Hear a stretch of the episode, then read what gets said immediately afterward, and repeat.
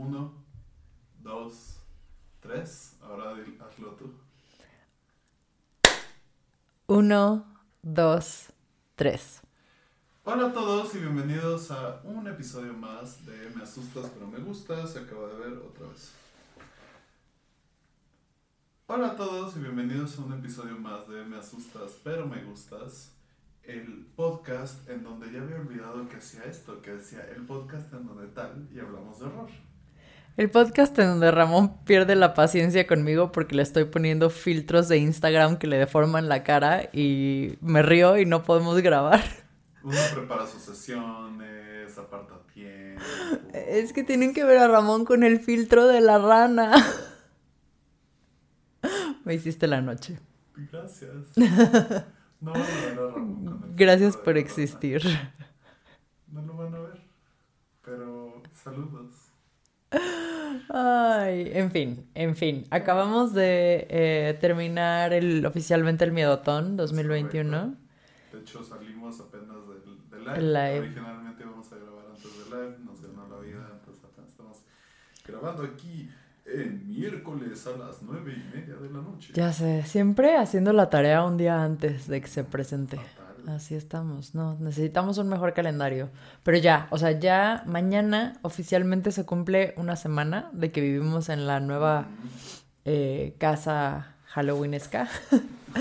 Eh, y bueno, ya estamos como agarrando una rutina, ya estamos intentando como hacer calendarios y todo para tener mejores tiempos y, y todo. Eh, pero bueno, ha sido padre volver al podcast, ya me hacía falta a mí. Y ha sido padre escucharlos a todos ustedes. Sí. Ver que todavía tenemos ahí unos fans. Ay, sí, que nos dicen cosas bien, cosas bien bellas, la verdad. Oigan, por cierto, yo tengo una tarea para ustedes. Díganme, si pueden, ¿cuáles son sus momentos favoritos? Échenos un tweet, un mensaje, un correo o algo así. Si pueden, hasta con en qué episodio pasó, si ya quieren hacer como estrellita dorada en la tarea, como eh, minuto y hora. Porque eh, quiero hacer un nuevo trailer para este podcast. Ya tenemos con qué. Quiero tener ahí algo algo que pautar, ¿verdad? Porque soy, soy de esos que pautan en redes sociales y así, ¿no? Entonces algo así. Eh, y mínimo para que ahí cuando le den a Spotify, pues ahí dicen Spotify, escucha el trailer de este podcast, ¿no? Entonces vamos a seguir mejores prácticas. Para que revivan nuestros mejores momentos. Vamos- por vamos favor, no digan, SEO. por favor, no digan Mariana Ana Torroja. No. por favor, no. 100% va a entrar al trailer. Ay, no, me va a demandar Ana Torroja. Va a decir que estás... Nada especial. Dos mujeres que se dan la mano.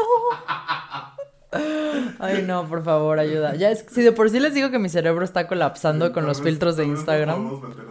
No, derechos, pero- Piensen en los derechos también, pero sí, ahí tienen la tarea, ya saben que les mandamos un súper, súper saludazo y así, si nos hacen recordar algo muy, muy lindo.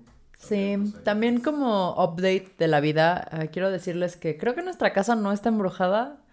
Ah, Pero ahorita escuchamos... ahorita pasó algo súper raro durante la transmisión del Miedotón, que de hecho, o sea, Ramón, si vuelven a ver la transmisión se van a dar cuenta que en un momento Ramón dijo, espérenme, ahorita vengo. Y, y volteé a ver a la puerta, tenemos como una especie de, de hoyito.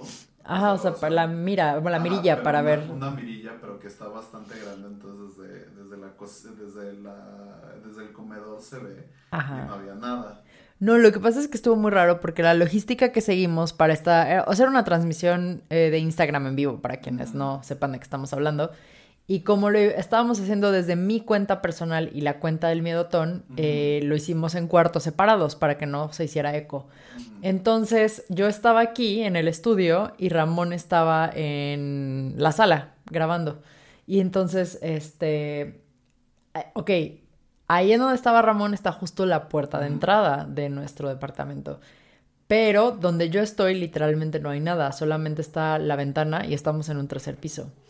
Y sonó como, o sea, a mí me sonó como si alguien me hubiera tocado en la ventana así. Ajá. Y están bajadas las persianas, por suerte. Obviamente no me iba a parar a ver, pero escuché, o sea, cuando Ramón también escuchó, yo dije, ok, fue la puerta, pero no había nadie. y ahora ya no sé qué pensar. Y es que el ruido como que se transporta bien raro por estas casas. Luego a las 5 o 6 de la mañana tenemos una vecina que decide despertarse a esas horas y tirar todo lo que hay en su cuarto, Ah, básicamente. A lo mejor es el niño de la canica. Es el niño de la canica. Ajá. Es el niño de la canica, es una leyenda. Es como una leyenda urbana que hay en muchísimos lados. O sea, bueno, yo he encontrado esa historia, muchas personas la cuentan. De hecho, mi vecina de cuando, bueno, de casa de mis papás, enfrente, ya no existe su casa, la tiraron. Pero ella decía que en las noches escuchaba una canica, así que tac, tac, tac, tac, tac, tac, tac, como que caía por, por el piso. Ah, Y muchas veces he encontrado la historia que supuestamente es el hijo de un trabajador de la construcción que eh, se cae o tiene un accidente y fallece en la construcción y entonces estaba jugando, o sea, es un niño, el espíritu de un niño que está jugando pues con sus canicas, ¿no? Hoy en día a lo mejor ya no es tanto que tengan canicas, pero, pero es como se explica mucho esos sonidos de mitad de la noche que de repente no tenemos forma de saber de dónde vienen, ¿no? Hablando de ecos y sonidos, perdonen que estas, estos podcasts todavía van a tener un poco más de ecos y sonidos de lo que a mi ser súper misofónico quisiera. Eh, yo sé que en el podcast pasado hay un par de momentos en donde nos escuchamos ahí como con super eco y así. Este, tengan paciencia a que llenemos este cuarto de más interruptores de sonido. Sí, todavía está muy vacía la casa, entonces poco a poco. Eh, pero este, ahí vamos muy bien, vamos muy bien. Eh, tuvimos un fin de semana bastante bonito. Eh, muchos saludos a Fer, por cierto, que eh, pasamos un buen tiempo con Fer. Fer es mi mejor amiga. Ajá, que hizo que Mariana se pitara a Katrina. Nos hizo, tiene un amigo que se llama Richie, saludos a Richie también, Richie también. Que eh, nos hizo una sesión de fotos en Reforma. Ya subí algunas a mi Instagram para quien me siga, todavía no me han mandado todas, a ver qué tal quedaron. Y es muy raro porque a mí me da como un poco de pena, o sea, y además me puso así en jaque porque Reforma, la avenida más transitada de la ciudad probablemente, y, y realmente, o sea, fue sin planearlo, que mi amiga me dijo, ¿sabes qué? Mi amiga vive en Canadá. La Fórmula 1 por cerrarnos No, la calle, sí, exacto. Este, como había un evento de Fórmula 1, estaba cerrada la avenida, entonces podías caminar por donde normalmente hay autos y había pues muchas jardineras con flores de cempasúchil. Entonces fue como la oportunidad perfecta porque este amigo, le, Richie, le dijo a Fer que aprovechando que nos habían maquillado, él tenía ganas de hacer una sesión de fotografía, ¿no? Entonces, bueno, me arrojaron un poco así como algo que yo no estaba lista mentalmente para hacer. Nunca en mi vida me había hecho una sesión de fotos. Y estuvo muy padre, o sea, eh, con las limitaciones de eso, que, que estábamos rodeados de muchísima gente y que yo soy ciega, o sea, yo sin lentes no veo absolutamente nada, o sea, pero verdaderamente nada. Y para estas fotos, como eran de noche y él tenía que usar flash, me dijo, quítate los lentes. Entonces, yo me sentía como visca en, en todas las, las fotos que nos tomó. Pero la verdad es que él hizo como mucha magia con eso. Entonces, ha sido, han sido experiencias como bien especiales. A mí me pasa siempre que yo quisiera hacerlo todo. O sea, si por mí fuera el Día de Muertos duraría un mes y yo podría ir a Michoacán, a Veracruz, a La. Huasteca, a todos lados, a Oaxaca. Pero pues no, ¿no? O sea, este año, por ejemplo, no se me hizo ir al Zócalo de la Ciudad de México, al Zócalo, al Callejón de Regina. Teníamos ganas de ir al Panteón de San Fernando, al, al Callejón de Regina. Este, a, a- a- Hicieron unas. eh, El centro lo decoraron bien bonito. bonito, exacto. Nuestra ruta de este año fue Coyoacán y Reforma. Coyoacán, no pudimos ir a la casa, pero la casa del Indio Fernández sigue eh, hasta, me parece que el 17. o Algo el así de 14, noviembre, algo así de sí. noviembre. Eh, va a seguir decorada y con. eh, ahí, va- creo que ahora no hay tours de noche, solo son. Hay música en vivo normales, hay música ahora, en vivo. entonces sí, sí, sí. Búsquenlos en Facebook como Museo Casa del Indio Fernández. Parte de lo especial de esta ciudad es que puedes hacer cosas similares, pero nunca es la misma. La misma. Sí, es, es mágico eso. Eh, lo de los altares, ¿no? En Chapultepec, eh, esta vez no hubo altares. Bueno, hubo altares, pero fueron muy diferentes. Ahora en Chapultepec hicimos una fila. O sea, nos formamos a las 5 de la tarde para entrar a las 7 de la noche. al recorrido del bosque de Chapultepec. Que en realidad nos pudimos haber formado de que a las 7 de la noche.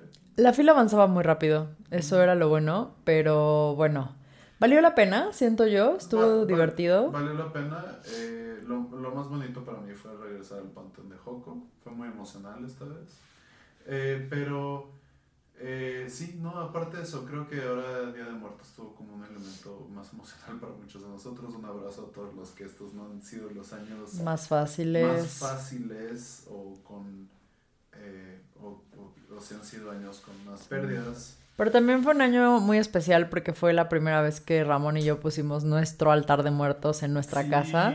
sí, sí. Entonces eso está como muy bello y bueno, ¿no? Eh, no queda, para mí literalmente el día que acaba esto es el día en el que empiezo a planear ya el, el siguiente Halloween y Día de Muertos, ¿no? Sí. Eh, de hecho, ahora una gran parte como de mi eh, contenido espero como en Patreon y probablemente también haya como un traslape con el podcast, es cómo seguir viviendo el Día de Muertos y Halloween en tu vida, aunque ya no, ya no sea fecha, ¿no? Entonces, bueno, ahí vamos a tener algunas actividades interesantes que estamos planeando. Ya les iremos contando conforme pasen. Pero, eh, pues para ya no seguir con tanto chisme, quiero que Ramón mande saludos a quien tiene que mandar saludos. Eh, saludos, hoy elegimos a solo dos personas, mucha gente nos ha estado mandando mucho cariño. Oh. Eh, también nuestros eh, nuestras personas amadas de siempre que siempre nos escriben, siempre pensamos en ustedes, eh, pero también este Lucero, arroba el Lucero guion bajo, eh, nos dejó un par de mensajes súper bonitos. Ah. Mariana dijo que, pues, eh, perdón porque ya era noche en el pasado y estabas En el que les dije que Dios los bendiga. estaba haciendo tus sermos caóticos y nos dijiste al final. Eh, Pero a mí me gustó mucho. Este, estoy un poco ofendido de que nadie eh, nos felicitara por nuestras voces onda. Bueno, un par de personas sí lo hicieron onda. Este, ¿Cómo se llama? Am, TLC, Travel and Living Channel. Sí, justo, Travel and Living Channel. Eh, no, un par de personas sí lo hicieron, este, pero, pero sí, o sea, como que díganos, porque siento que podríamos hacer hasta nuestro propio podcast. Así como, eh, oh, este es el nuevo podcast doblado al español, eh, solo para ti. Ay. Eh, pero eh, gracias a Lucero que nos dijo, en lo personal, en su ausencia, volví a escuchar desde el episodio 1 para no sentir la abstinencia. Gracias por darme una buena razón para salir feliz de casa mientras los escucho en medio del tráfico o después de un mal día. Cara aliviada. Perdón. Ah. Es que lo copié y, y puso cara aliviada en vez de como el emoji. Ay, qué chistoso. No, ese comentario de Lucero se lo leí a mi mamá, porque me yo cuando estaba yo comiendo con mi mamá y le dije, mira, ve las cosas tan bonitas que nos escriben al podcast, ¿no? Y se lo leí a mi mamá. Ay, hay que imprimirlo, hay que enmarcarlo. Mi mamá cada vez que le leo alguno de los comentarios que ustedes nos hacen llegar del podcast, quiere, o sea, ya tiene esta idea de que Ramón y yo deberíamos de hacer como un Ajá. pizarrón de corcho en donde Ah. deberíamos de imprimir así cada tweet y cada y guardarlo porque mi mamá es que esas son las cosas que te alimentan el corazón y no sé qué y tiene toda la razón. Todos ustedes me alimentan el corazón. Sí, 100%. Nos alimentan el corazón, 100%, porque además, o sea, justo después dijo, eh, creo que hablo por todos cuando digo que es lo más bello eh, de ustedes, ser un podcast tan genuino en el que simplemente sean ustedes mismos. Se siente como estar entre amigos contando historias de horror, divagando cada cinco minutos y viviendo la fantasía. Eh, y también nos dijo justamente que nos escucha, eh, me parece que mientras camina. Ay, qué bello. los platos. Esa es la mejor manera de escuchar un podcast. Yo escucho podcasts lavando platos y cuando camino al súper. Sí, cuéntanos cómo y cuándo nos escuchan. Digo, yo escucho podcast todo el día. Sí. Eh, este, sí, pero eh, es, es bien bonito para nosotros este, que nos escuchen, es bien bonito para nosotros eh, acompañarlos en sus... En lo que sea que hagan de su día, ¿no? Eso es como lo que yo más quisiera de hacer un podcast siempre, que sea como la razón para que alguno de ustedes saque al perro, para que O que les aligere la tarea de, Sí, sí, de la sí. cotidianidad, ¿no? O- Eso es lo que ¿sabes está chido. Incluso hacer el podcast que digan, bueno, no salió mi podcast favorito, pero salió el tercero, el que, el que, el que sí escucho de vez en cuando. También estoy contento con eso, ¿eh? No crean que... Ramón es un hombre modesto. Soy un hombre modesto. Eh, pero saludos también a Angie Lectora, que hablando del miedotón, Mm, Angie. eh, como saben, y también porque creo que tenemos que hacer un mejor trabajo de que la gente que nos escucha en el futuro pueda entender que... ¿De qué hablamos? Sí, el Miedotón fue un maratón de lectura de horror que pasó durante todo el mes de octubre. que organizamos, bueno, que organizaste tú y en el que yo... Mm. eh, Y que, bueno, Ramón me ayudó muchísimo. Y, y acaba de terminar, ¿no? Y Angie fue una de las participantes del equipo Fantasma. Y ella hizo eh, un- una- muchas plantillas para que las personas compartieran su progreso de lectura por Instagram. Pero además de eso, o sea, ella le echó como todas las ganas de la vida. eh, nos motivó mucho a nosotros, siempre con su buena vibra. Entonces, un saludote, querida Angie. Muchas gracias. Un, un saludo y un saludo a, porque, o sea, no, eh, ya hicimos un live para, para dar menciones especiales, no, no las vamos a dar todas aquí, pero también Angie eh, se compartió libros con su mejor amigo, que ella y su mejor amigo eh, además nos escuchan juntos, entonces un saludo a los dos.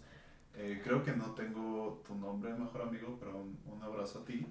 Este, y se compraron el uno al otro eh, Nadie encontrará mis huesos de Enrique Urbina. Yeah. Y Alguien camina sobre tu tumba De Mariana Enríquez. además Con la portada más preciosa Ujú.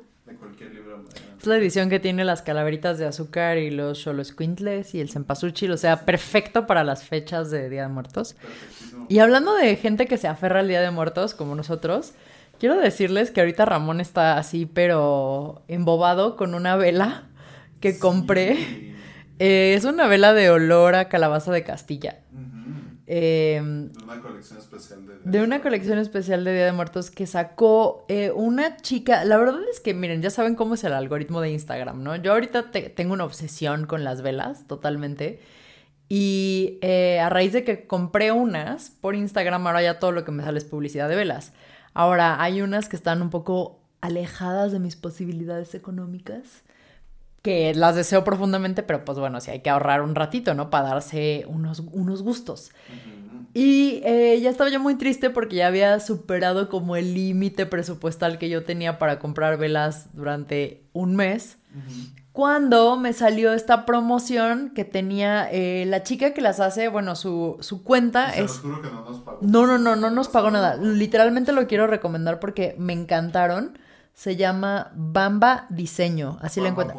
Bamba, está- ajá, en Instagram. en. Y, o sea, la verdad es que ella, yo asumo que es como un poco nueva su cuenta porque no tiene como tantos seguidores, pero merece muchísimos más porque están deliciosas. Yo compré la colección del Día de Muertos que sacó eh, y es una de calabaza de Castilla, una de copal, una de pan de muerto y una de olor a cempasúchil. ¿A qué le la vela de me asustas pero me gustas? Ay, díganos, ¿a qué olería la vela de me asustas pero me gusta? Eso estaría muy cool. Pasta satánico. A paste. No, porque eso solo... Bueno, podría, podría haber una colección de velas.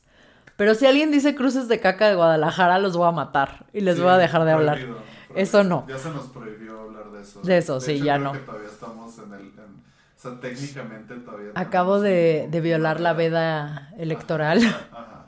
Lo siento mucho, queridos Este- escuchas. Pero bueno, el punto de las velas es que eh, sí, se las recomiendo. En, como dice Ramón, no es patrocinado, ni mucho menos. Nada más es una recomendación porque yo estaba aquí en el estudio y tenía la puerta cerrada y prendí mi velita mientras hacía live. Y entró Ramón y así de, ¡ah, qué rico huele! ¡ah! Y entonces le dije, ok, ya voy a apagar la vela mientras grabamos. Y él, no, no, la vela. Además está muy bonita, amigos, porque la vela tiene, eh, o sea, como eh, fresca está con unas florecitas. Y las flores, o sea, aparte ahora cuando se derrite la cera de la vela, pues se ven hundidas dentro de la cera, entonces se ve muy bonito. Eh, díganos si quieren más contenido de velas, porque conocemos eh, gente muy buena, está Casa Paleta. Casa Paleta, que es un- una chica talentosísima de Guadalajara que hace unos aromas deliciosos. porque- Ay, sí. Ella vino a un bazar en la Ciudad de México y un día iba yo así, uh, uh, uh, uh, uh, caminando muy feliz. Y obviamente dije, ah, velas. Y me paré y ella de, ¿tú eres Mariana la de los videos? Y yo, "Ah, atrapada, ayuda. Y no, súper, ¿eh? súper, súper, este, chula. eh, pues ya nos echamos una platicadita y todo. Y no solamente hace velas, también hace unos sprays que yo, este, es que híjole, ya parece que les estamos queriendo vender cosas, pero no, estas son solo, no es patrocinio ni nada. que vendamos cosas en este podcast, bueno, sí, con todo gusto las vendemos. Estas son solo recomendaciones porque a mí la verdad es que me motiva mucho cuando veo a gente que emprende un negocio así de, eh, ¿no? la cultura emprendedora. Ay, no en ese estilo, no, no, soy no, Shark Tank, o sea, de no. acuerdo, O sea, de verdad no saben. eh, No, porque por ejemplo, ahora que yo me dedico a, proyectos creativos, eh, sé el- lo difícil que es, ¿no? Y también como el, eh, no sé, todo lo que va atrás de crear algo está muy cañón. mucha, mucha empatía por lo difícil que es. Además, conocemos a tantos artistas, tú y yo. Sí, este, sí, sí. much- mucha empatía para la gente que dice yo me lanzo y. Artistas que dibujan, gusta". no crean Sí. que Ramón se codea con Gloria Trevi y así. No, no, no, no, estamos hablando de, de gente que dibuja, gente que escribe, eh, Ajá. A gente que crea sus propias cosas. Pero Sí, gente creativos, pues. Hace sus propias, y, y no digo esto de manera despectiva, pero sus propias manualidades, su propia artesanía. Totalmente. Eh, la verdad es que todo mi respeto, porque eso, o sea, cuando, cuando te das cuenta de la chambota que es organizarte a ti mismo. No, hombre, es una, es una locura, de verdad. Y, y bueno, ¿no? Estas, estas chicas que hacen velas a mí se me hacen muy talentosas y me gustan mucho. Y por ejemplo, a mí solita me gusta así como que, ah, este libro me da feeling de esta vela. Entonces, como que yo solita hago mi maridaje. ¡Ay! Spooky. uts, mi maridaje de vela y libro. que Estoy leyendo. Entonces, eso, eso no sé, me gusta mucho. Pero bueno, ya, entrando ahora sí en temas spookies, que es lo que nos falta de hablar. Hoy vamos a hablar de técnicamente una casa embrujada. Últimamente estamos mucho con el tema de casas embrujadas. Es porque nos acabamos de cambiar de casa. Sí, pero también porque pues es, es un tema cool que tiene mucho donde explorar. Ujú. Eh, la, la neta es que podríamos hacer mil episodios de este podcast y no nos ac- acabaríamos las casas embrujadas. Es cierto, Entonces, eh, es la minita de oro. que sigue, que sigue No. y sigue dando. Eh, pero hoy vamos a hablar de uno de un tema que eh, la verdad es que yo no conocía porque yo no veo eh, American Horror Story. Eh, o, y menos esta. eh, vi la primera temporada, me parece bien, no me acuerdo. No me acuerdo de qué va. Eh, es Murder House, la primera. Ah, sí, sí, sí, sí, sí. Pero bueno, American Horror Story tuvo a quizá la mejor actriz de horror de todos los tiempos. Fuertes declaraciones. Eh, la, la mejor villana de horror de todos los tiempos, porque difícil eh, entre ella y, por ejemplo, todas las Final Girls que ha habido y todo eso. Mm, Pero Kathy Bates Kathy interpretó Bates. a Madame Delphine LaLaurie, ujú, eh, este, que es la persona a la que vamos a hablar hoy de su casa. ujú. Pero yo encontré eso porque, ¿te acuerdas cuando hicimos este episodio de eh, estas casas que puedes rentar, en las que te puedes quedar? Te puedes quedar en esta casa, que, eh, bueno, en esta mansión, que en realidad es la versión reconstruida de esta mansión, Mm, porque la original eh, no sobró nada. Claro, Y vamos- claro. Y, y ya les contaré, sin spoilers, a la historia. Kathy Bates, para quien no ve American Horror Story, es la misma, o no tenga idea de esto, es la misma actriz que sale de Annie Wilkes en Misery. ¿no? Entonces, bueno, desde ahí ya eh, gran linaje del horror. Señora Y actriz en... Y que se han visto esa película. Esa película existe en el imaginario colectivo gracias a a Kathy Kathy Bates, a esa interpretación. Este, eh, volviendo al tema que elegiste, sí, eh, obviamente después de que salió la temporada de Coven de, de American Horror Story, pues fue mucho más conocida esta historia de eh, Delphine Lalaurie, ¿no? La- nunca sé cómo se dice. Lalaurie. La-. Eh, pero bueno, a mí la verdad es que cuando Ramón me dijo el tema me quedé un poco así como... Ah, porque no sé, es, es chistoso. A mí en general este tipo de historias me gustan mucho. Y la de esta mujer tiene algo que no sé por qué, me causa como cierto rechazo un poco. No porque me dé nada, ¿no? O sea, es como, para mí, a mí me gusta mucho, o sea, me causa horror la historia de la condesa sangrienta. Elizabeth Bathory, ¿no? Pero la de Delfín Lalaurie, no sé por qué hay como algo en mí que... ah, no sé si se me hacía, es que esto va a sonar como, yo soy como la hipster del horror, se me hacía como de las más conocidas, o sea, como que siento Yo no que... lo ubicaba, eh, sinceramente. Creo que Pero tal vez conocí a es-. Exactamente. Creo que tal vez es porque mi papá eh, fue a Nueva Orleans desde que yo estaba como muy chica. Ah. Entonces, como que ya sabía que existía. Se me hacía como que todo mundo la conocía. Entonces, como que para mí era como de, ¿en serio vas a hablar de eso? A nadie le va a resultar novedoso, divertido, etcétera. Pero creo que eh, ay, tal vez yo desconozco más de lo que de lo que pienso, ¿no? O sea, siento que es de esas historias que se han explotado mucho más allá de American Horror Story. eh, en general, ¿no? En, en todos estos tours fantasmales de Y ya Luisiana. saben, yo aprovecho este podcast para hacer la hora sad. A ver, Pues vamos a tener muchos momentos de la hora este- Ramón quiere que sigamos perdiendo la fe en la humanidad. Eh, digo, o sea, o sea, cualquiera de estos te debería hacer perder la fe en la humanidad, ¿no? La condesa sangrienta, pues fue de cómo alguien eh, se aprovechaba de mujeres en mucho menor posición económica y hacía cosas terribles con ellas. Mm, Eh, y esto, pues, eh, deja todo en diferente condición socioeconómica, era en diferente condición como ser humano, totalmente. porque esto es alguien que se aprovechaba de esclavos. Sí. ¿no? De, de- de gente que obviamente no debía ser esclavos, por favor no malentiendan lo que acaba de decir, pero que en la sociedad de ese momento se le consideraba casi, o no casi, se le consideraba infrahumano, Claro. ¿no? Eh, y sí, no, yo entiendo, o sea, entiendo también como eso, ¿no? Es como cuando eh, yo con cómics me dicen así como, ¿has leído Watchmen? Es como, sí. Y, y yo no, por ejemplo, ¿no? Entonces, claro, yo tengo que dejar de asumir. Porque, o sea, yo me acuerdo, ¿no? Otra vez vamos así, una vez más divagando por el, el baúl de los recuerdos de Mariana. Eh, yo me acuerdo cuando estaba yo chica, eh, ya les he contado que había una librería cerca de mi casa en donde mi mamá me compró mis primeros libros de este, La calle del terror y todo, se llamaba Colorines. Y ahí una vez encontré un libro que es un tocho de pasta dura, todavía lo tengo en casa de mis papás así, gordote. Se llama algo como Rumbo a lo desconocido o algo así. Y es básicamente una compilación casi enciclopédica de puras cosas eh, sobrenaturales, macabras, inexplicables, que han pasado en el mundo. O sea, muy eurocéntrico todavía, la verdad. No había tanto, o sea, de, de América Latina, por ejemplo, estaba mucho más cargado a un rollo, pues sí, anglosajón y, y europeo en general. Eh, y creo que ahí fue en donde como que me lo leí de cabo a rabo no sé cuántas veces. Entonces venía, por ejemplo, esta, venía la Condesa Bathory, venía Vlad Tepes, venían este los estos niños verdes que aparecieron en, en Inglaterra no sé hace cuántos años. O sea, como muchísimos eh, misterios, los círculos de las cosechas, cosas que para mí como que los leí tantas veces en ese momento que era como que ya todo el mundo sabía. O sea, yo ubico, yo ubico todas las más, no, no, ubico a- no ubicaba a, De- a Delfín Lalaurie. E, insisto, o sea, mal fan del horror, no había visto American Horror Story.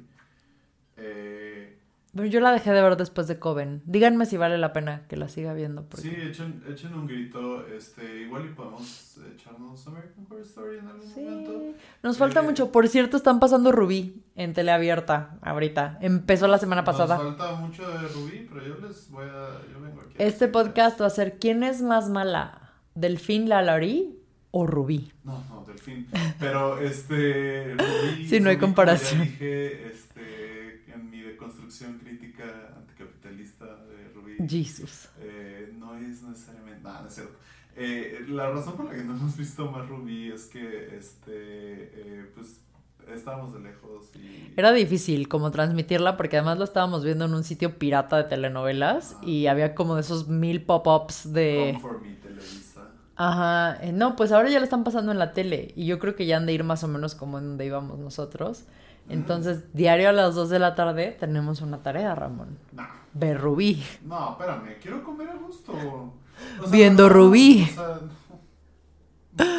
Ay. Eh, este, pero ahora sí, regresemos a. Al tema del día de hoy. Sí, es lo que te... O sea, terminando como mi debraye para que ya puedas entrar en la carnita, eh, te decía que eh, por lo mismo que no sé qué me hace sentir esta historia, ya no recuerdo casi nada acerca de ella. O sea, sé como la, el gran punto de lo que se trata y bueno, a través de verla otra vez en American Horror Story me acuerdo de cosas. Pero, eh, a ver, cuéntamela, así de cero. Ok, eh, perdónenme, estaba tomando agua. ASMR. No, no guacala mouth sounds. Ya te dije en este podcast. No hay sonidos de boca, de boca si lo puedo evitar. Este. eh, pues sí, Madame del, Delphine, la Lerie. Eh, nació Madame eh, Ma- Ma- Marie Delphine McCarthy. Ok. o Mary, dependiendo de cómo lo quieras pronunciar. Eh, la cosa luisiana, para quien no sepa, o sea, justo en la época en donde, en donde vamos a hablar de ahorita, pasó de ser una colonia francesa a pertenecerle a España por la Guerra de los Siete Años, a ser una colonia francesa otra vez, a que se la comprara a Estados Unidos a Francia. Mm. Eh, a que le comprara el derecho por conseguir las tierras indígenas, por cierto. Por eso es uno de los estados más interesantes que Sí. hay en Estados Unidos, ¿no? Por todo este eh, bagaje di- diverso al... Y, y también, como vamos a ver muy pronto, fue uno de los primeros lugares en donde hubo eh, gente, eh, gente, eh, gente negra eh, libre en el sur. Sí, y es como chistoso porque ahora que lo pienso, también pues por eso es que se exotiza tanto a este, a este estado en general, ¿no? Bueno, obviamente conserva tradiciones como el Mardi Gras, que ahora ya se volvió un, este, show me your boobs y te doy collarcitos, pero eh, pues más allá de eso hay como, pues obviamente toda esta eh, cultura bollante afroamericana que, que viene de, obviamente, eh, estos esclavos que El- llegaban el ahí. criol, El este, criol, el este, es- no, mil, mil cosas, Toda la ¿no? comida es el lugar que más me gustaría visitar, que no he visitado ya de... Y que se ha vuelto además, o sea, icónico escenario de historias de horror, como entrevista con el vampiro. O sea, el libro de Anne Rice es básicamente una saga de amor a Nueva Orleans, ¿no? Claro. Eh, eh, aunque después se van a París y todo, pero bueno, eh, quien lo haya leído recordará. No, claro, este, me, me veo feo Mariana porque nunca acabé ese libro, a pesar de que es para los clubes de lectura. Mm, Algún día. Eh, pero la verdad, pausado por el momento. Eh, no lo leí a tiempo y fue como, mm, maybe no estoy de humor. Se vale. Se vale no estar de humor para el libro que, que están leyendo en ese momento. Cambien de libro, no pasa nada. Eh, pero sí, eh, lo que tiene este lugar es que también es un lugar que fue bastante cruel y a veces es bastante cruel con la gente que vivía ahí. No solo, o sea, vaya, en naturaleza es bastante cruel. Sabemos lo que pasó con los huracanes. eh, El huracán Katrina que devastó totalmente a... a mí, fuera de horror, un- una película que me encantó cuando la vi, eh, que en español le pusieron el peor título, eh, se llama en inglés Beasts of the Southern Wild, Bestias del Sur Silvestre. Mm.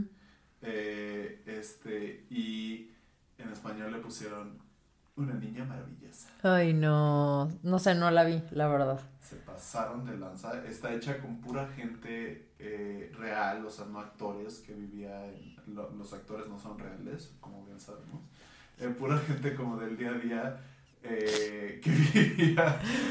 Es que tenemos que dejar de grabar tarde. ¡No! Porque nuestros cerebros ya están fritísimos. No, pues, o, o sea, pues, es que me acordé otra vez del, del TikTok de...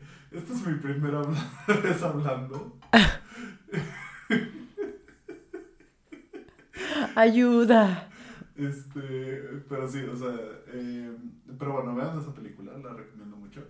Eh, pero, eh, pues justo, pues eh, hay muchas historias de crueldad, pues a esclavos, normalmente negros, afroamer- afroamericanos, este, caribeños, etcétera, eh, cualquier clase de afrodescendencia. Ujú. Eh, este, pero, eh, pues, eh, Marie, eh, Marie Delfín, más bien, Delfín le vamos a llamar de ahora en adelante, nació en una plantación enorme. Las plantaciones, pues, es eh, como se hicieron ricos los franceses a través de esclavitud en Luisiana, básicamente y los ingleses en otros lados. Este, entonces tenía una plantación enorme, 1344 acres. Eh, Hectáreas, ¿no? eh, hectáreas, perdón. Este, y ella era hija de un señor llamado eh, Pierre-Philippe Mandeville de Marigny. Ok. Este, eh, no, perdón. Ella era hija, voy a, voy a quitar eso. Ella era hija de el Chevalier Louis Barthélemy de, Mar- de McCarthy. Una disculpa a todas las personas que hablan francés por la pronunciación de Ramón. Louis Barthélemy, Luis Bartolomeo de McCarthy. Este, y tenía una relación a largo plazo. eh, ah, perdón, otra vez. Ella era hija de, eh, el, de, de un chevalier O sea, un caballero. eh, llamado Louis Barthélemy de McCarthy. No. Luis Bartolomeo de McCarthy. Gracias. Este, nunca voy a poder pronunciar entonces. Lo siento mucho. Quien, de hecho, se, cuando se murió la mamá de Delfín, eh, se casó con una negra libre de la zona. Ok. Eh, y de hecho en esa época se empezó a hacer mucho que tiene su propio nivel de racismo. Mm. Eh, esta especie de mestizaje que se acostumbraba más acá en, en México, ¿no? Mm. No son esclavos, es gente que como que con tu linaje los liberas de su ignorancia o Ay, de, no, qué horror. purez, que es básicamente lo que era el mestizaje acá. Hay muchos mitos del mestizaje, amigos. Eh, este y entonces pues era como eh, darle más pureza a la sangre de allá, ¿no? Ese es como el contexto Orazad, el contexto, recuerden que Vox no tiene la razón. Para meternos en cosas políticas de que ya ves que Vox dijo que estuvo bien la conquista española, Vox el partido político. Eh, este, pero eh, incluso ella tuvo medias hermanas, que una media hermana se llamaba Delfín también, como ella, y ahorita ¿Por qué no? cómo repite mucho sus nombres, este, de la que ella misma fue madrina, ¿no? Entonces, eh, digamos... O sea, ¿era madrina de su hermana? Era madrina de su media hermana, que era de, eh, entre comillas, raza mixta, ¿no? Ok. Este, como se le dice allá. Eh, entonces, y el papá de hecho se quedó casado 54 años con, con la... Con, Con la mujer afro. con la mujer afrodescendente. Este, y entonces esto pasaba mucho, de hecho en la historia de Nueva Orleans, como te decía, con hombres criollos adinerados. Este, y entonces ella estuvo siempre muy en contacto con las dos partes de esta realidad, ¿no? Que había gente infra- infrahumana y había gente que casi se seleccionaba para ser más humana, ¿no? Mm. Eh, sin embargo, ya nos vamos a su historia. Eh, Delfín se casó por primera vez a los 13 años. ¿13? 13 años, sí. Ella nació en 1787, o sea, también. Dios. Pero, eh, pues sí, eh, se casó a los 13 años con un hombre mucho mayor. Y te lo digo para que lo recuerdes ahorita eh, en cómo describen a su tercer matrimonio. Ok. Eh, pero, este, ella se casa primero con un, eh, básicamente un señor español eh, durante el periodo español de Luisiana, llamado Don Ramón Tu tocayazo. Y Angulo, caballero de la realeza de Luisiana.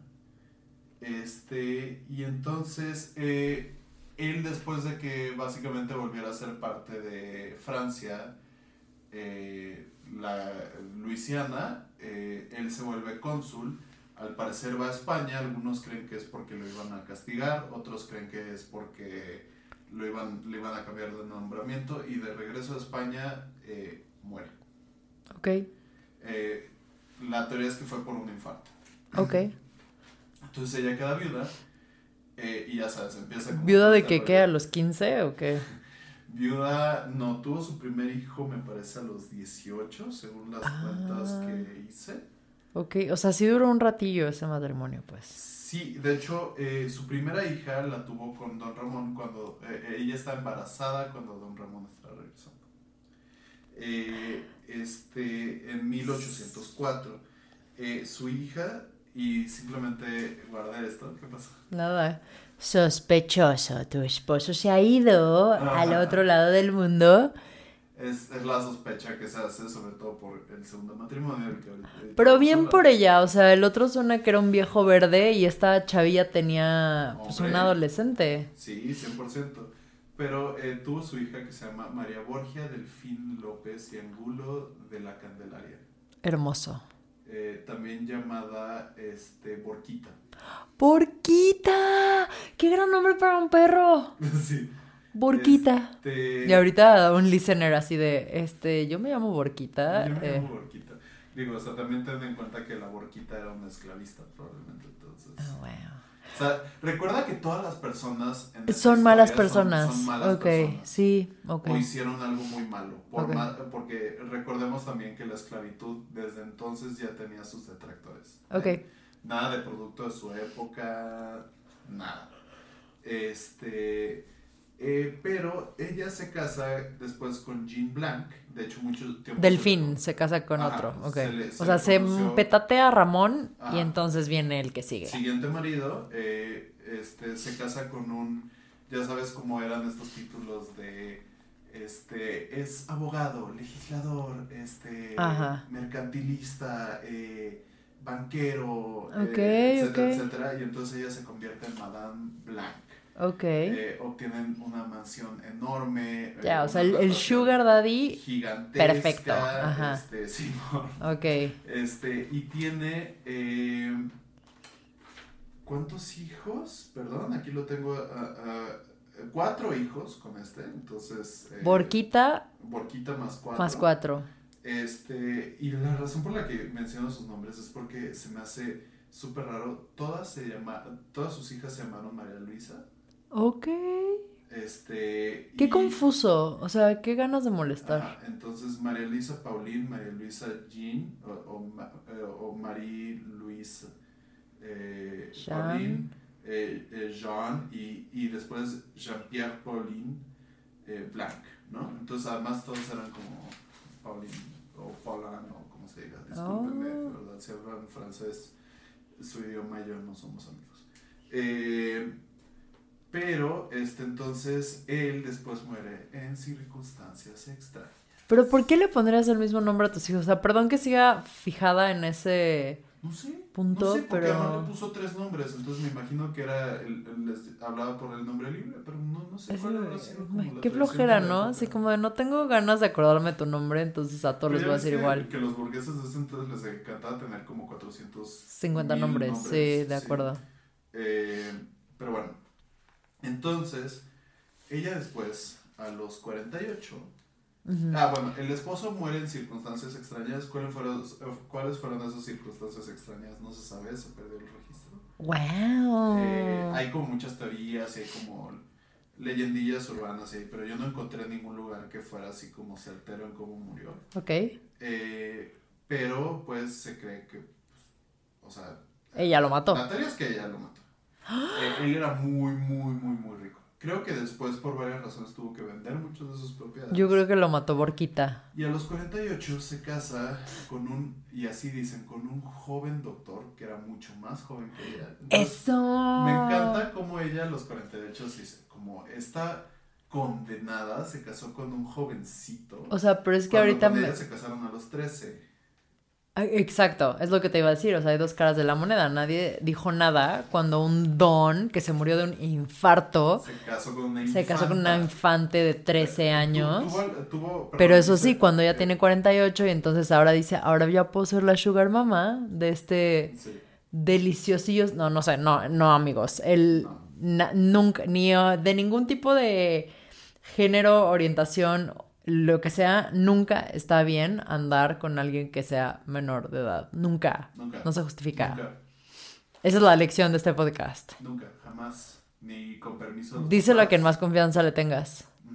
Nada que ver. Nada, no. Eh, este, entonces se casa ella con. eh, y, y era un joven doctor, pero ya era doctor, entonces tengo que imaginarme que era mayor de edad. Eso espero. Eh, pero con eh, Leo- Leonard Luz, Louis Nicolas Lalaurie.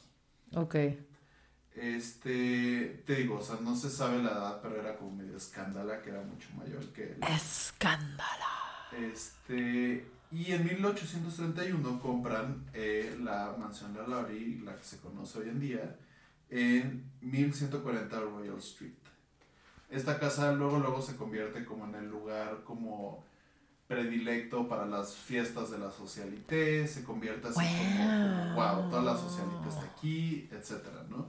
Y aquí es donde vienen este, como algunas cosas. Bueno, en algún momento, nomás para terminar con el chismecito, en algún momento se separó del esposo, que también descubrí que tenías que hacer una petición a la corte para separarte de, de tu esposo. Eh, no divorciarte, obviamente. No, separarte. Eh, pero se separó, eventualmente regresaron porque cuando sucedió lo que va a suceder, estaban juntos, estaban en la misma casa. Todo esto es importante porque ahorita quiero hablarte de hechos en el caso. Porque, digo, yo estoy convencido de que esta señora era una terrible persona. ¿no? O sea, nuevamente, todas las personas en esta historia son malas personas. Ok. Eh, y ella hizo cosas muy terribles. No, Borquita, dime que Borquita es inocente. eh, Borquita vivió una vida larga, eso sí te puedo decir. Ah, Borquita. Eh, porque después de todo eso, nadie aquí acabó en la cárcel, todos escaparon eh, a Europa.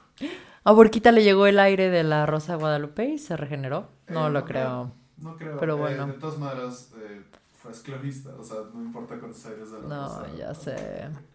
Este, pero, eh, básicamente, durante todo este tiempo, eh, pues ella, nuevamente, ¿no? Eh, de, de, pronto, pues encontró que era bastante lucrativo el negocio de...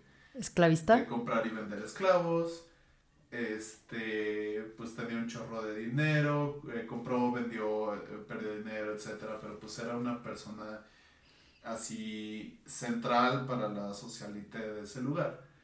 Este, pero eh, aquí es en donde empiezan a salir algunas noticias conflictivas, ¿no? cuando tú buscas las cosas del caso, si se echan un wikipediazo, si entran a otros de los artículos que hay, eh, Parte lo que pasa es que todo esto viene de fuentes históricas, de tal persona escribió de ella en su libro, tal persona mencionó tal, pero otras personas mencionaron tal. Entonces mucha gente mencionaba que ella era, nuevamente, comillas, amable con los esclavos. Mm que incluso liberó dos y eh, verdaderamente eso Ay, no, eso que yo me acuerdo muchísimo, otra vez una tangente, pero en la prepa yo tuve una maestra de historia, era muy buena maestra de historia, pero una vez, o sea, dijo algo una vez que en ese momento no me cayó el 20 y después me quedé de, o sea, estábamos hablando de la guerra civil norteamericana y ella era así como de, pues ni siquiera entiendo por qué se quejaban tanto los esclavos y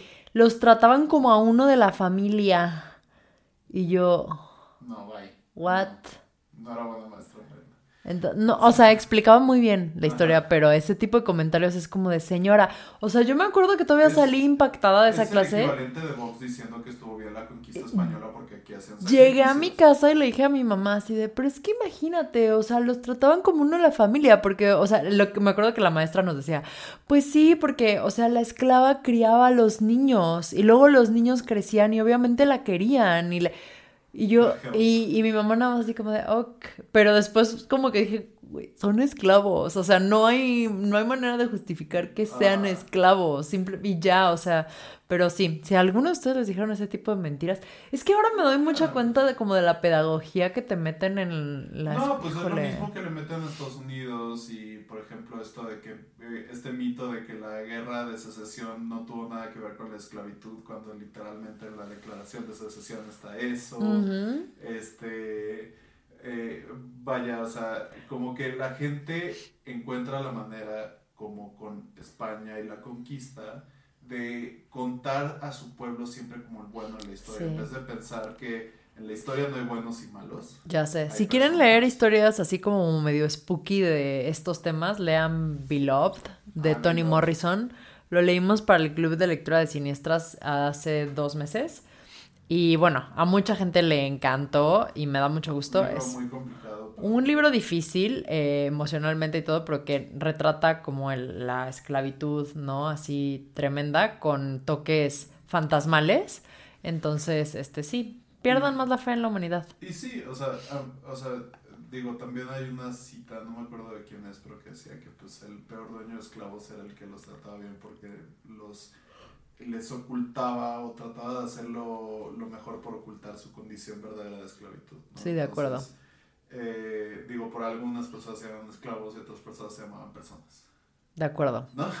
Bueno, Eh, sigamos, porque este pero- podcast ha tenido muchas tangentes no tan spooky. Bueno, Eh, spooky, pero de la vida real. Digo, vamos Deprimentes. a a momentos, yo te dije que Sí. aquí vamos a entrarle a la hora sad, ya nos faltaba un episodio de la hora sad, eh, pero ahora sí vamos a, cosas. Eh, entonces, se decía que los trataba bien, supuestamente, que liberó un par, este, pero también, por ejemplo, eh, una vez le hicieron vender a nueve de sus esclavos después de hacer un estudio y la castigaron porque eh, ya había leyes de cómo podías o no tratar a los esclavos para ese entonces. Ya estábamos relativamente cerca de la guerra de secesión, estamos hablando de 1830 y pico, ¿no? Eh, este, se le hizo vender a nueve esclavos porque se vio como eh, dio de latigazos a una esclava menor de edad, muy menor de edad. De hecho, se piensa que tenía entre 9 y 12 años. No, no, no, no, no, no, no, no, no. Eh, la niña desgraciadamente murió. O sea, Eh, imagínate para que una autoridad que permite la esclavitud te diga como de, wow, wow, amiga, eh, párale. Exactamente. Sí. Pero imagínate que el castigo fue un castigo económico. Ay, no. ¿no? y no el equivalente a la muerte de una persona. Por eso te digo, o sea, no solo ahora sad, sino que a mí no me vengan a decir cosas, mitos sobre la esclavitud, ¿no? Pero, este, pero sí, justamente, entonces se le, se le obliga a vender a nueve de sus esclavos. Eh, estos después los recompra a través de Ay, no. como familiares. Ok. Entonces hizo que familiares los comprara y se los recompró. ellos. Básicamente hizo la finta la doñita. Hizo, la- eh, hizo el movimiento para que ya sí, Mm. sabes, el clásico de ya quede bien, ¿no? Sí. Eh, entonces se vio cómo maltrató a esta niña, de hecho se, se cuenta que eh, esta niña cayó eh, tratando de escapar de esta señora de un, de un segundo piso, que por eso murió, y que ella después, eh, básicamente ya muerta la niña, le siguió dando la, la No. Una disculpa. No. Ajá. Pero, y nuevamente, ¿no? Le habían hecho un par de investigaciones, no habían encontrado nada, entre comillas. Eh, pero no solo a ella, al esposo, porque aquí voy con Mm. esto. Al esposo alguna vez lo confrontaron, que el esposo, si ustedes lo buscan en Wikipedia por su nombre, solo sale como referencia a, a ella. Mm. Entonces, él no tiene un registro a pesar de ser, pues, uno de dos que estuvo involucrado en este, en este tema. Mm. Y por ejemplo, cuando confrontaron al esposo sobre rumores de cómo trataban a los esclavos, eh, él, él dijo, no sé para qué te metes en lo que no te importa, son mis cosas y Ay, yo no, trato no, mis no, cosas no. como yo quiera. Nefasto. Y, y ese es el recuento que hay de lo que él dijo, ¿no? Y entonces, eh, eh, cosas, ¿no? Eh, y aquí vamos a lo técnico. Ok. Este. Un día, eh, en. Dame un momento. En 1834, eh, se ve un aparatoso incendio en la mansión. Escándalo. Este, que comienza en la cocina. Al parecer, una esclava de 70 años inició el incendio como una manera de escapar la situación en la que estaba. Imagínate qué desesperado tienes que estar. Sí, este, ella estaba al parecer am- amarrada al horno. Ay, no. Sí, este, cuando los bomberos eh, básicamente alcanzaron la última planta, ahí encontraron una escena muy digna de la condesa sangrienta. Había eh, personas amarradas, había personas que ya habían eh, sido eh, desfiguradas, este, que tenían co- collares de hierro, por ejemplo.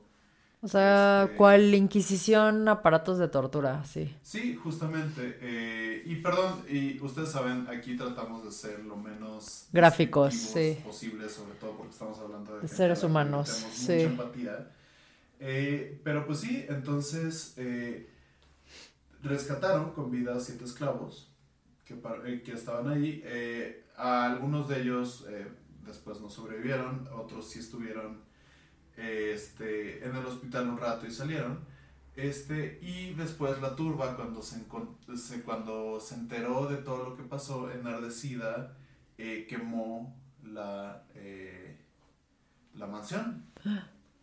Eh, la Espera, mans- espera, pero a ver, necesito un... ordenar mis pensamientos.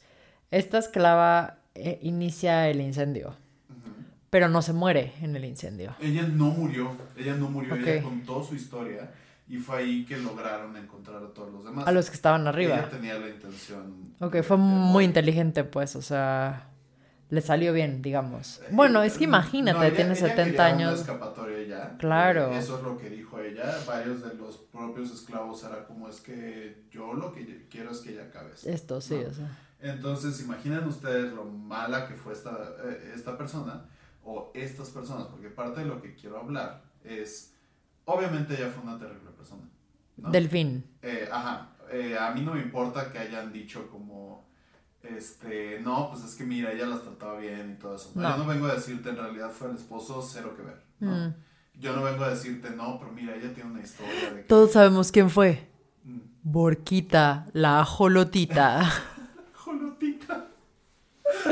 La jolotita. Sí, siento que sería un gran nombre para un ajolote. Sí, es cierto. Es como la villana, pero sí, seguro fue Borquita. Eh, y, o sea, y esto porque justo la razón por la que empecé con las experiencias que ella tuvo al principio no era para decirte, no, mira. No, o sea, no es una ella- justificación de que ella... a la Ajá.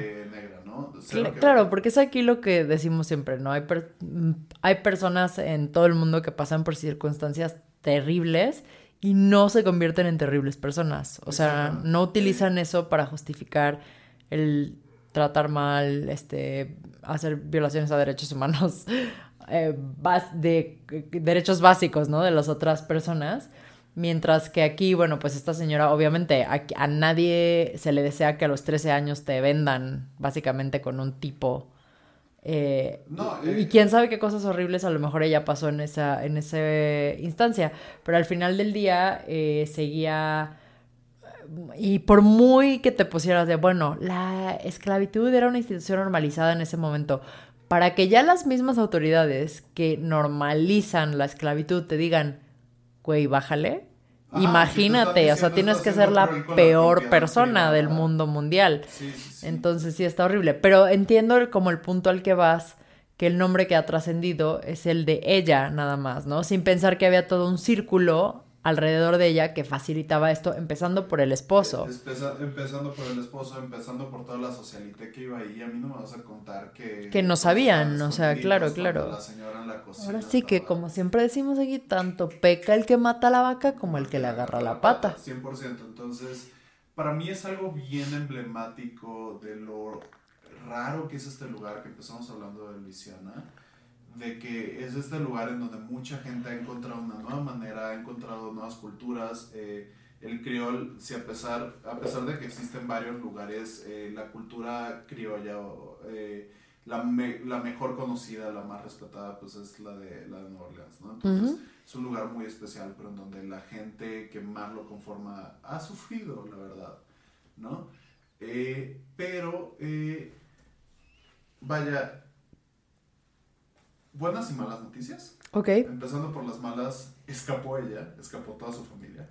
O sea, se- ah, de nuevo, se quema todo esto, encuentran cómo está Ah, el bueno, reloj, el relajo. La curva enardecida llega así de, no, ahora sí nos los vamos a, a torcer, ¿no? Mm. No me importan tus amiguitos, ya me enteré de qué está pasando y vamos, eh, porque esa es la otra parte, esa es la, la buena parte de la historia Ajá. eh, con Nueva Orleans, ¿no? Que, que justo Nueva Orleans empezó a conocer como este lugar en donde la gente, la comunidad decía, hasta aquí llegaste.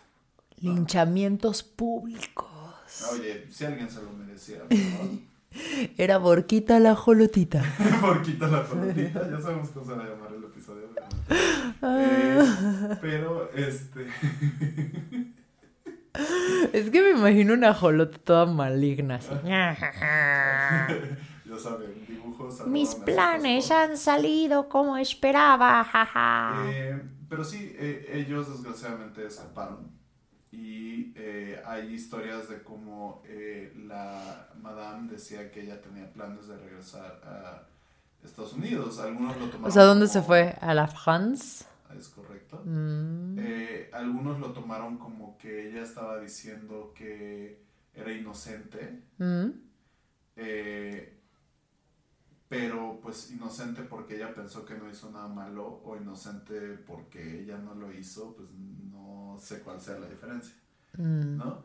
Este, entonces es para considerar, obviamente pues este es un personaje que después se utilizó... Y se escapa a Francia y se queda allá, entonces ya no vuelve, no hasta se muere allá. Excepto que después se encontró una tumba en los años 30 del siglo XX este, que dice Madame Lalaurie nació Marie Delphine McCarthy, murió en París 7 de diciembre de 1942. Chan, chan, edad de 77 años. chan. Ahora, piensa en esa fecha, 1942.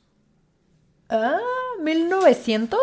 Sí, no tiene sentido para empezar, ¿verdad? No. No, debe ser 1842. eh, supongo que ya sea el artículo de El País que leí está mal.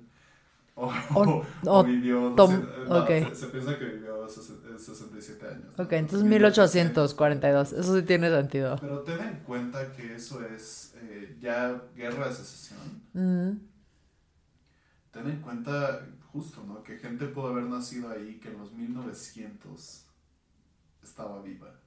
Sí. ¿no? Eh, entonces, no sé, eh, para que agarren la hora asada un ratito, amigos. Pero eh, este lugar se piensa que está muy, muy eh, Embrujado. embrujado. La mansión se reconstruyó. La versión reconstruida de la mansión en algún momento la compró Nicolas Cage. Este, Ay, que por cierto, hablando de Nicolas Cage, y esto nada que ver, otra tangente.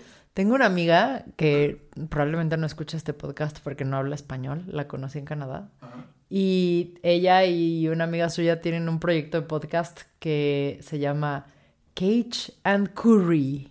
Y entonces ven películas de Nicolas Cage y comen curry. Ah, qué lindo. Sí. Pero bueno, saludos a Robin si algún día escucha un podcast en español. Pero bueno, Nicolas, no, es que Nicolas Cage, o sea, no solamente tiene eso. Literalmente en él ama Nueva Orleans con todo su ser. Y según yo, él no es de ahí, pero... Igual a Nicolas Cage le encanta gastar su dinero. Eh, eh, totalmente, pero no sé si sabes, en el, en ese, eh, en Nueva Orleans está este panteón viejísimo. En, sabes. es un panteón así, wow, icónico. No me acuerdo cómo se llama, pero en donde está enterrada esta mujer, se me está olvidando, la, la curandera súper famosísima. No puede ser que se me esté olvidando ahorita su nombre. Ahorita te lo digo. Pero bueno, ella, este, eh, tiene su tumba ahí muchísima. Marie Labo. Ok. Marie Labo. Ajá. No sé quién sabe. Escándala, Ramón, no lo puedo creer. No, sí, hasta me sentí ofendida porque se me olvidó su nombre un segundo, pero bueno, ella, esta gran sacerdotisa, como de todo lo eh, vudú, etcétera, está eh, de verdad, o sea, tenía una fama impresionante. Ella merece su propio episodio casi casi. Ah, sí, pues díganos si quieren. Y entonces, eh, pero ese eh, cementerio está lleno ya, o sea, es realmente muy difícil que alguien pueda ser Mm. enterrado ahí.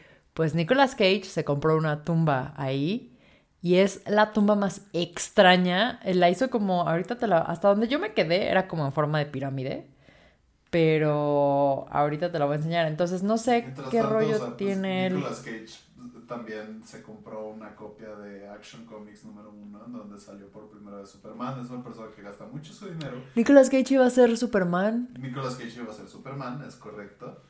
Eh, Mira, Kevin, aquí está. Kevin Smith estuvo alguna vez este, involucrado con el proyecto de hacer Superman.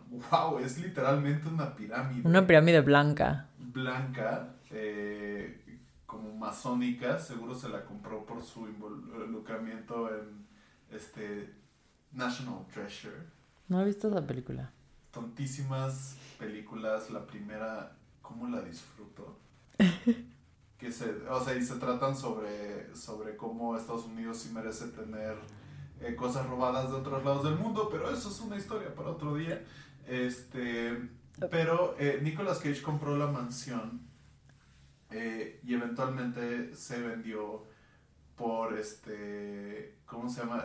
Se vendió porque básicamente no pagó los plazos el señor Nicolas Cage porque Está súper endeudado el güey. la razón por la que Nicolas Cage hace tantas películas que dices ¿Por qué sale en eso Por- Nicolas Cage? Es porque o sea, está ¿por qué se hizo la endeudadísimo. Ajá.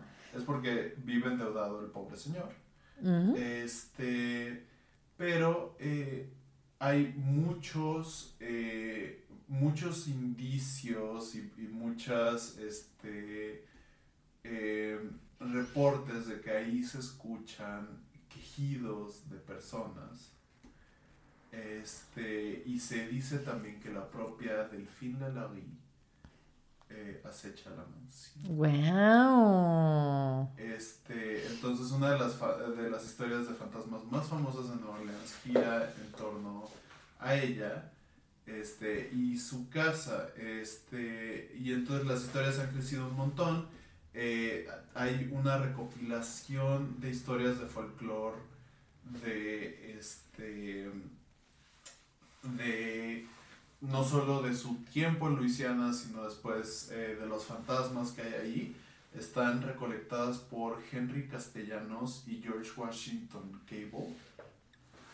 Este.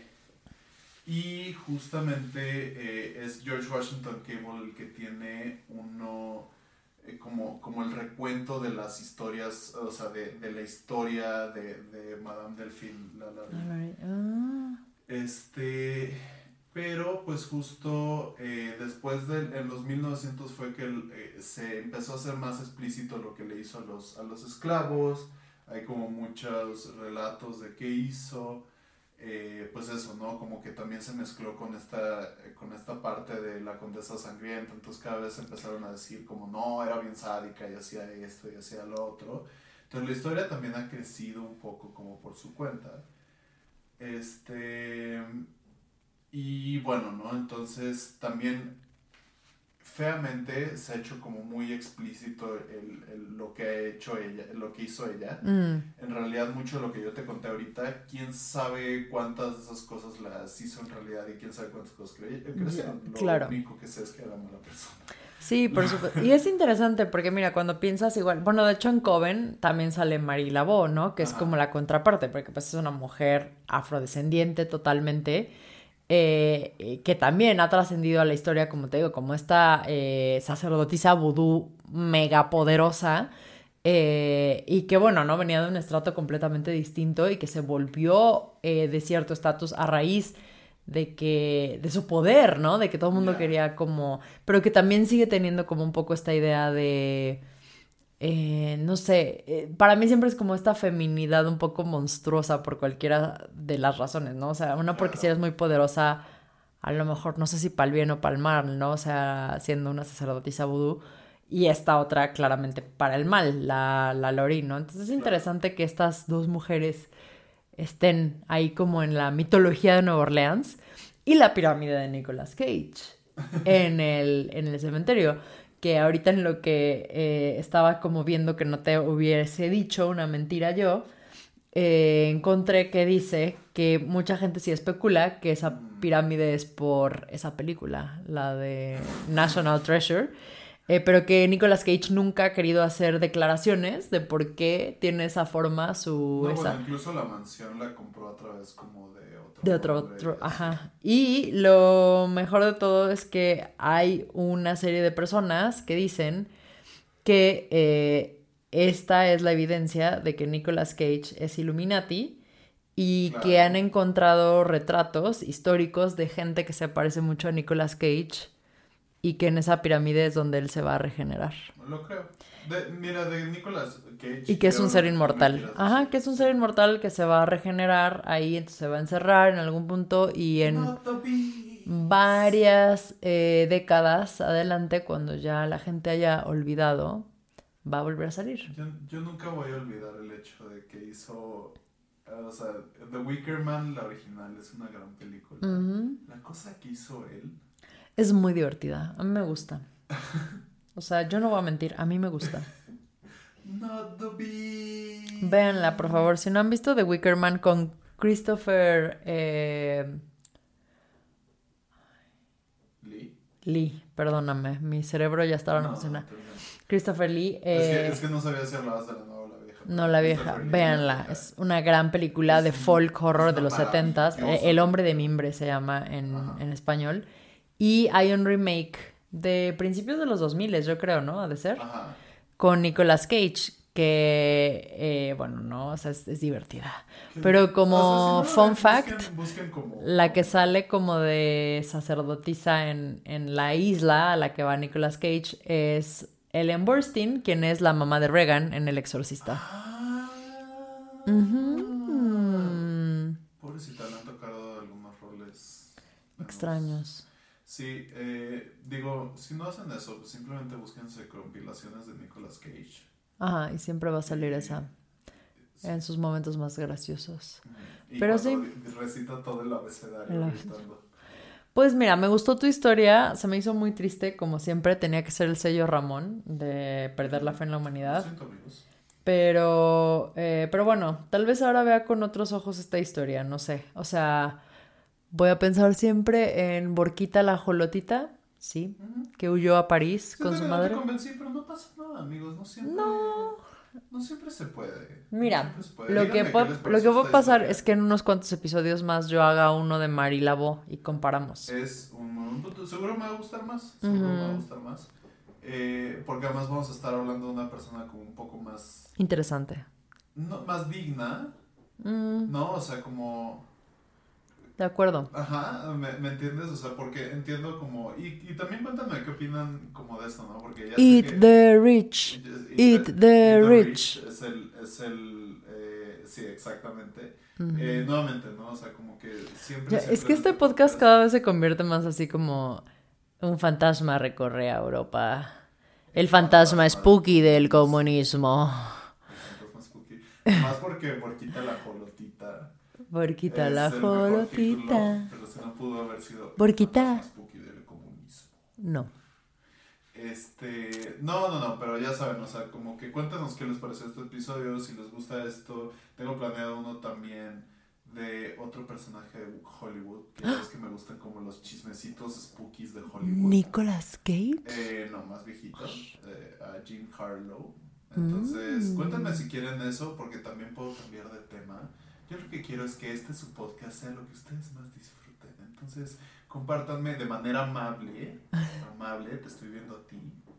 Tú sabes quién eres, su retroalimentación.